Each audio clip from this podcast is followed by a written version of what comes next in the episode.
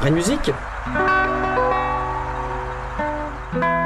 Après le 5 avril, personne ne décrochera plus le téléphone de Rennes Musique, puisque le magasin aura définitivement fermé ses portes. Rennes Musique, c'était un disquaire indépendant depuis 77. C'était surtout la caverne d'Alibaba de tous les amoureux de disques et de musique. C'était aussi un modèle pour tous les disquaires indépendants. Et Rennes Musique n'est pas un cas isolé, puisqu'en 2001, on comptait en France un millier de magasins de disques indépendants. Aujourd'hui, 7 ans après, il en reste 400. L'occasion de revenir avec Patrick Kérousse, son créateur, et Christophe Bro, qui fait partie de l'aventure depuis une quinzaine d'années, sur l'épopée Rennes Musique.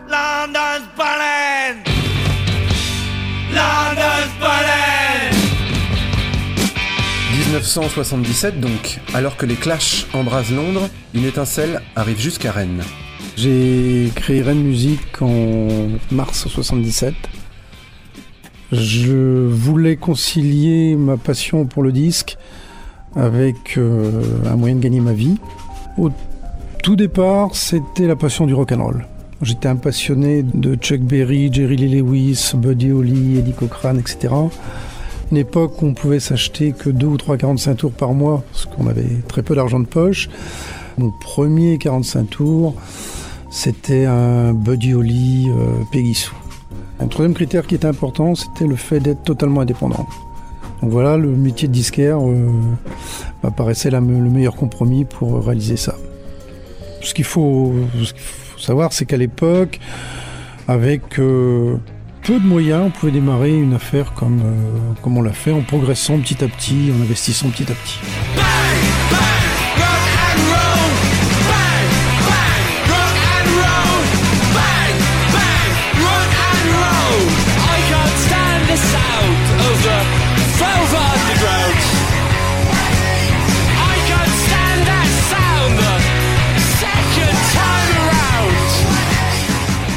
Je suis resté fidèle à l'idée de départ, qui était de privilégier toujours la passion, l'indépendance. Donc quand on a embauché des responsables de rayon, le premier critère c'était leur passion de la musique. J'ai jamais cherché des bons gestionnaires euh, au départ. Il fallait qu'ils soient passionnés de musique.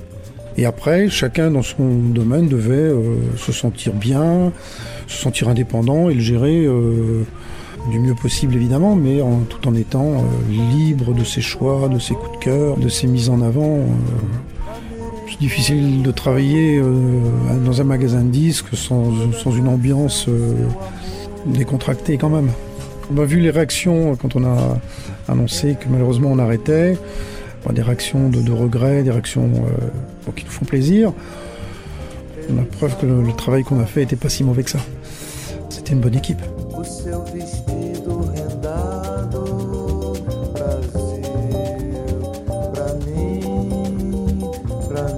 Bon, moi c'est Christophe, donc Christophe Bro, je m'occupe euh, du rayon euh, rock et électro, donc CD et vinyle pour l'électro depuis, euh, bah, depuis une quinzaine d'années. Et donc, euh, bah, voilà, donc effectivement, dans, ce rayon qu'il faut suivre au jour le jour euh, pour arriver à conseiller les gens. Moi, j'ai eu la chance en plus de faire de la radio en même temps, donc j'avais accès à toutes les nouveautés. Donc, ça veut dire c'est écouter des dizaines, des dizaines de nouveautés par semaine pour ensuite pouvoir en parler, pouvoir défendre ce que l'on veut. Et puis, euh, et puis les gens sont contents parce qu'effectivement c'est une telle jungle aujourd'hui. La musique, ça l'était déjà il y a 10 ans, mais encore plus aujourd'hui avec Internet, c'est qu'ils sont paumés. Et, euh, puis si on connaît bien euh, la clientèle, on, peut leur dire ça, ça, va vous plaire, ça laissez tomber, ça c'est pas bien, ça vous devriez écouter, ça, voilà. Et ils sont très contents parce qu'effectivement, je pense que dans d'autres enseignes, on va pas leur faire ces, ces conseils-là parce que de, ou les gens n'ont pas écouté les disques, ou voilà, c'est qu'à de leurs soucis, euh, voilà, il y a plein de raisons quoi. Donc nous on essaie de jouer la différence là-dessus. Et je crois que ça se, ça s'est beaucoup vu et beaucoup entendu. Les gens reviennent avec plaisir. Euh. Donc voilà, ouais, ça fonctionne comme ça. Avant Internet, euh, c'est clair, on avait les clés du, de l'info, c'est-à-dire qu'on on connaissait les dates de sortie à l'avance, on pouvait renseigner, on avait les disques à l'écoute bien en avant. En plus, moi, avec la radio, c'était double emploi. Et euh, clairement, on leur amenait des, des infos qu'ils n'avaient pas. Maintenant, avec le développement d'Internet, on se sent parfois vraiment à la rue. C'est-à-dire que ce sont eux qui nous disent Tiens, vous avez pas reçu le nouveau disque qui sort euh, là, il sort tant. Ah non, je suis pas au courant. Ah, je l'ai écouté. Ah bon, bah, vous avez de la chance, pas moi. Ah, il y a des bons morceaux et tout. Donc parfois, c'est très. C'est vexant, mais c'est inévitable. Maintenant, euh, l'accès à l'information euh, par Internet, euh, ils l'ont facilement. Plutôt que de voir ça euh, comme un aspect négatif, moi je vois plutôt ça comme un échange. Un échange. euh, J'ai toujours conçu un magasin comme un lieu de rencontre, un lieu d'échange. Par conséquent, c'est intéressant d'avoir de nouvelles informations de, de nos clients et de s'enrichir également euh, par leurs connaissances, bien sûr. On peut dire que le le métier de disquaire, ça rend modeste. hein. Si on arrive ici en disant je connais tout, euh, je vais tous les écraser, au bout de 8 jours de stage, on se rend compte d'abord qu'on connaît rien ou pas grand chose ou tous les jours tous les jours et quand je dis tous les jours c'est pas un 20 mots tous les jours je me fais coller. On me demande un truc un nom je- comment ça s'écrit c'est quel genre et tout tous les jours donc c'est dire un peu l'étendue des goûts des, des- des groupes et tout et euh, voilà donc ça rend modeste ça c'est sûr qu'on peut pas sortir avec la grosse tête d'un boulot comme ça Euh, on en apprend tous les jours hein. on, on connaît plein de choses mais bon il y a encore du boulot hein. c'est incroyable Mais quand dans les années 90, l'industrie du disque privilégie les grandes surfaces en leur accordant des tarifs préférentiels, c'est le début de la fin pour tous les disquaires indépendants.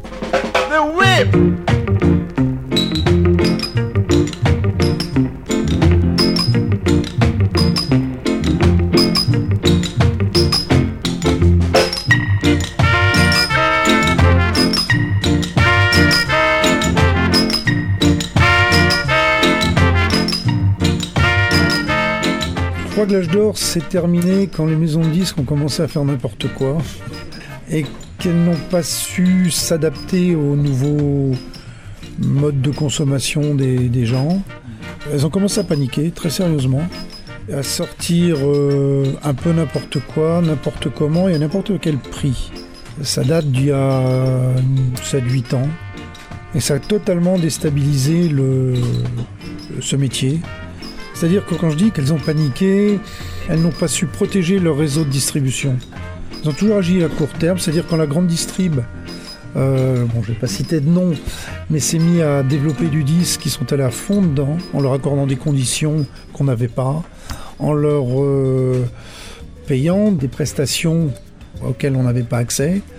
Quand elles ont voulu faire du chiffre à tout prix, euh, elles ont baissé le prix des CD de manière euh, incompréhensible. C'est-à-dire qu'aujourd'hui, vous pouvez avoir une nouveauté qui sort entre 18 et 20 euros à l'avant et arriver 4 mois après à 8,99. Je suis désolé, mais pour le consommateur, c'est un petit peu déstabilisant et incompréhensible. Et quand deux mois après, le, le prix va remonter, pour redescendre 4 mois après, ça devient totalement illisible et totalement incompréhensible. Bon, ça fait, c'est une des données, bon, c'est pas la seule, mais c'est une des données qui a, qui a contribué à profondément perturber ce marché.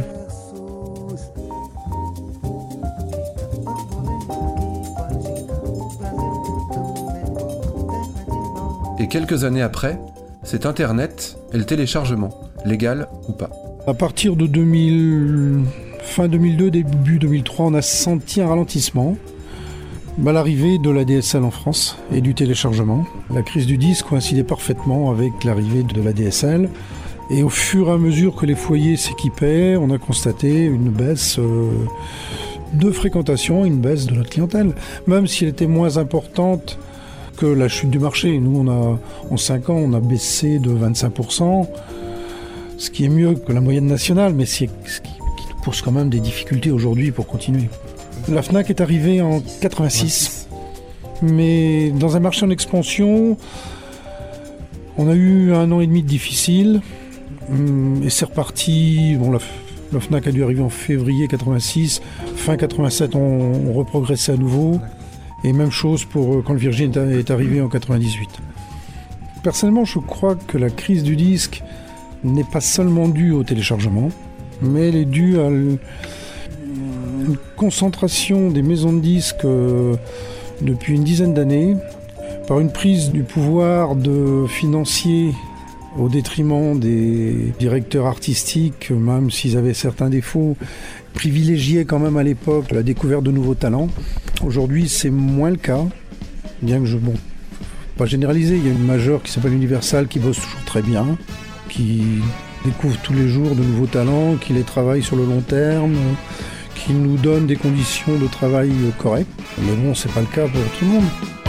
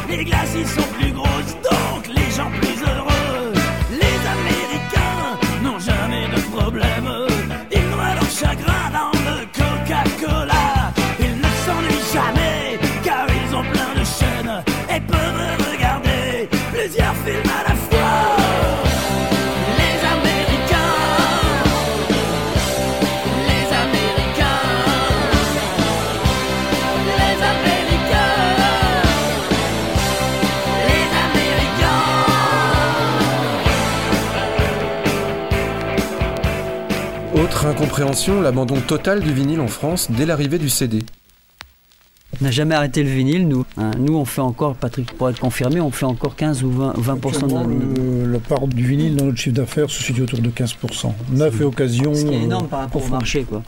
Tu vois, en Angleterre, toutes les nouveautés sortent euh, en vinyle, elles sortent en CD et en vinyle. En Allemagne, pareil, aux Pays-Bas, en Belgique. En France, on a laissé tomber, enfin, on, les maisons de disques ont laissé tomber le vinyle très tôt en disant. Euh, vous allez arrêter d'acheter du vinyle, vous allez acheter des platines CD, des CD, etc. etc. Et puis non, mais bon, alors nous on fait venir énormément de nos vinyles en import, hein, quasiment, enfin quoi, 90%. Donc c'est typique de la France ça. Mais euh, à l'étranger, les, vinyles, on n'a jamais arrêté la production. Hein.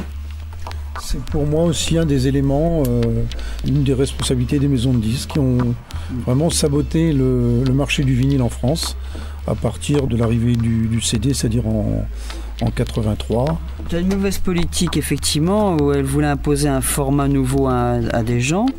J'ai l'impression que maintenant, le, euh, public euh, a eu l'impression de se faire avoir avec euh, le prix du CD qui va le dinguer à gauche, à droite, qu'on imposait des tas de trucs.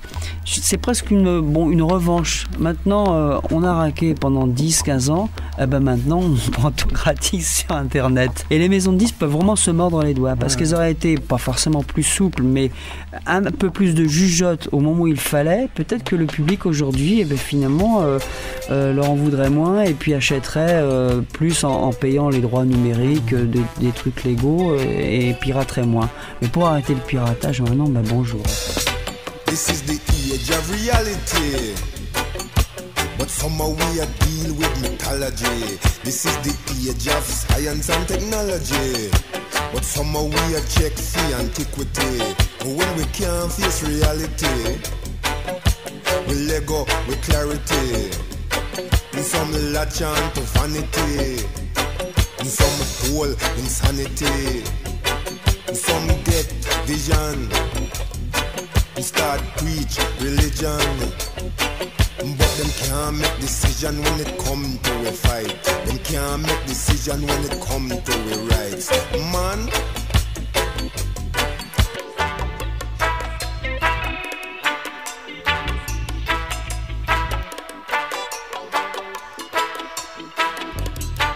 Nous voici donc rendus dans l'ère de la dématérialisation de la musique. Elle sera virtuelle, en ont décidé les décideurs.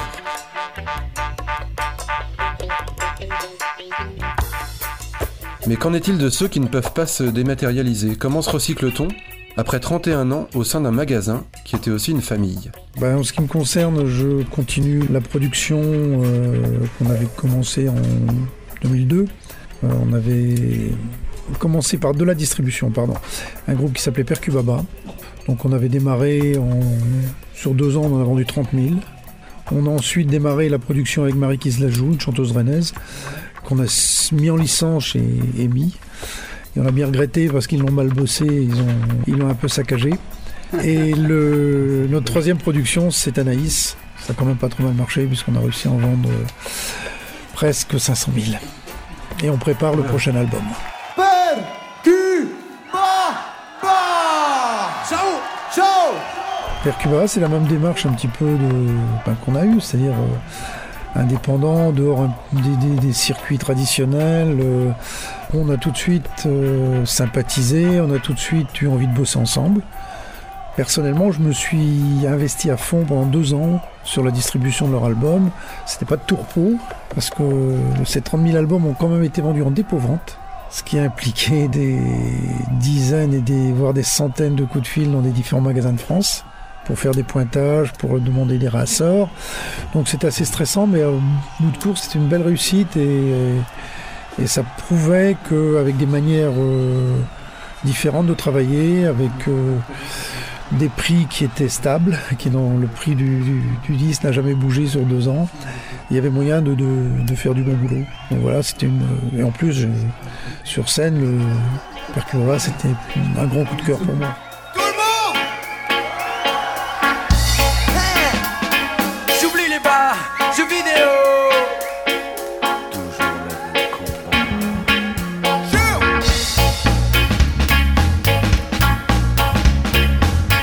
Christophe, lui, a passé 15 ans dans le magasin. Moi, je donne déjà des cours à, la fac sur l'histoire de l'électro et puis des conférences euh, sur le rock électro depuis euh, presque, enfin plus de 20 ans en fait. Mais je le faisais toujours en, pas en dilettante, mais euh, en, voilà, en, deuxième boulot en quelque sorte. Et ben là, ça va passer en job principal, c'est-à-dire que j'ai pris les devants, je suis, je suis devenu conférencier. Enfin, c'est un simple truc administratif, hein, c'est pas un examen. Et puis je vais commencer à sillonner euh, partout où on va m'accueillir, bibliothèque, médiathèque, festival, euh, comité d'entreprise, euh, partout, voilà. Pour raconter l'histoire du rock, de l'électro, du rap, du reggae, enfin toutes mes, compétences. Et puis bah, c'est déjà bien rodé, bien prêt, puisque j'ai déjà tout est prêt chez moi, que ce soit les images, le son, euh, le discours, les plans, euh, tout est prêt. Et puis euh, voilà, rien qu'hier, j'étais deux jours à, Paris pour justement, c'est bizarre, informer des, disquaires du groupe Starter. un peu paradoxal, juste au moment où on arrête. Mais voilà, c'est un, exemple et il y en a plein d'autres. Donc je vais, en plus ça me plaît, j'adore faire ça. Donc c'est un peu, ça me rappelle la radio que j'ai fait pendant quelques années. Sauf que là, on a le public devant soi au lieu de l'avoir derrière le poste. Et puis voilà, j'espère, puisque je vais faire que ça, euh, bah, être euh, dispo et puis aller dans toute la France. Quoi. Je ne tiens pas à retrouver un boulot de disquaire après. Quoi. Je me vois très mal aller bosser ailleurs. Non, non, non, Fnac ou ailleurs, parce que c'était un peu comme Oasis ici. Donc euh, moi, je savais de toute façon que si j'allais quitter un jour la musique, j'allais faire autre chose dans la musique après, mais certainement pas, mais pas disquaire.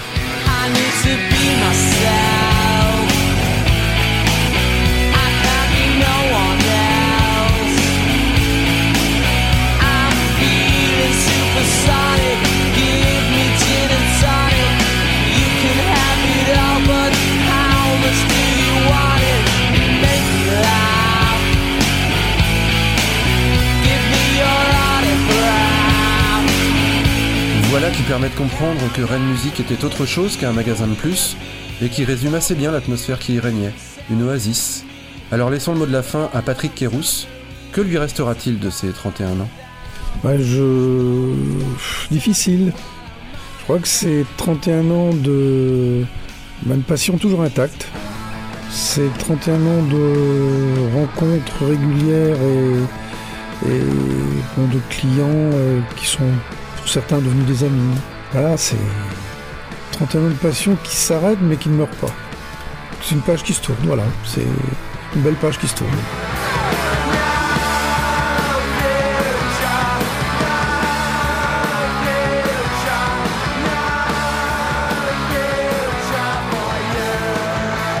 Dans de bonnes conditions, j'étais prêt à prendre un nouveau bail dans ce métier. Effectivement, le climat euh, morose, euh, stressant, euh, qui, existe depuis, 4-5 ans, de baisser les bras et d'arrêter. Mais non, dans un, dans un autre contexte, j'étais prêt à continuer, c'est sûr. La passion, elle est toujours là, d'ailleurs.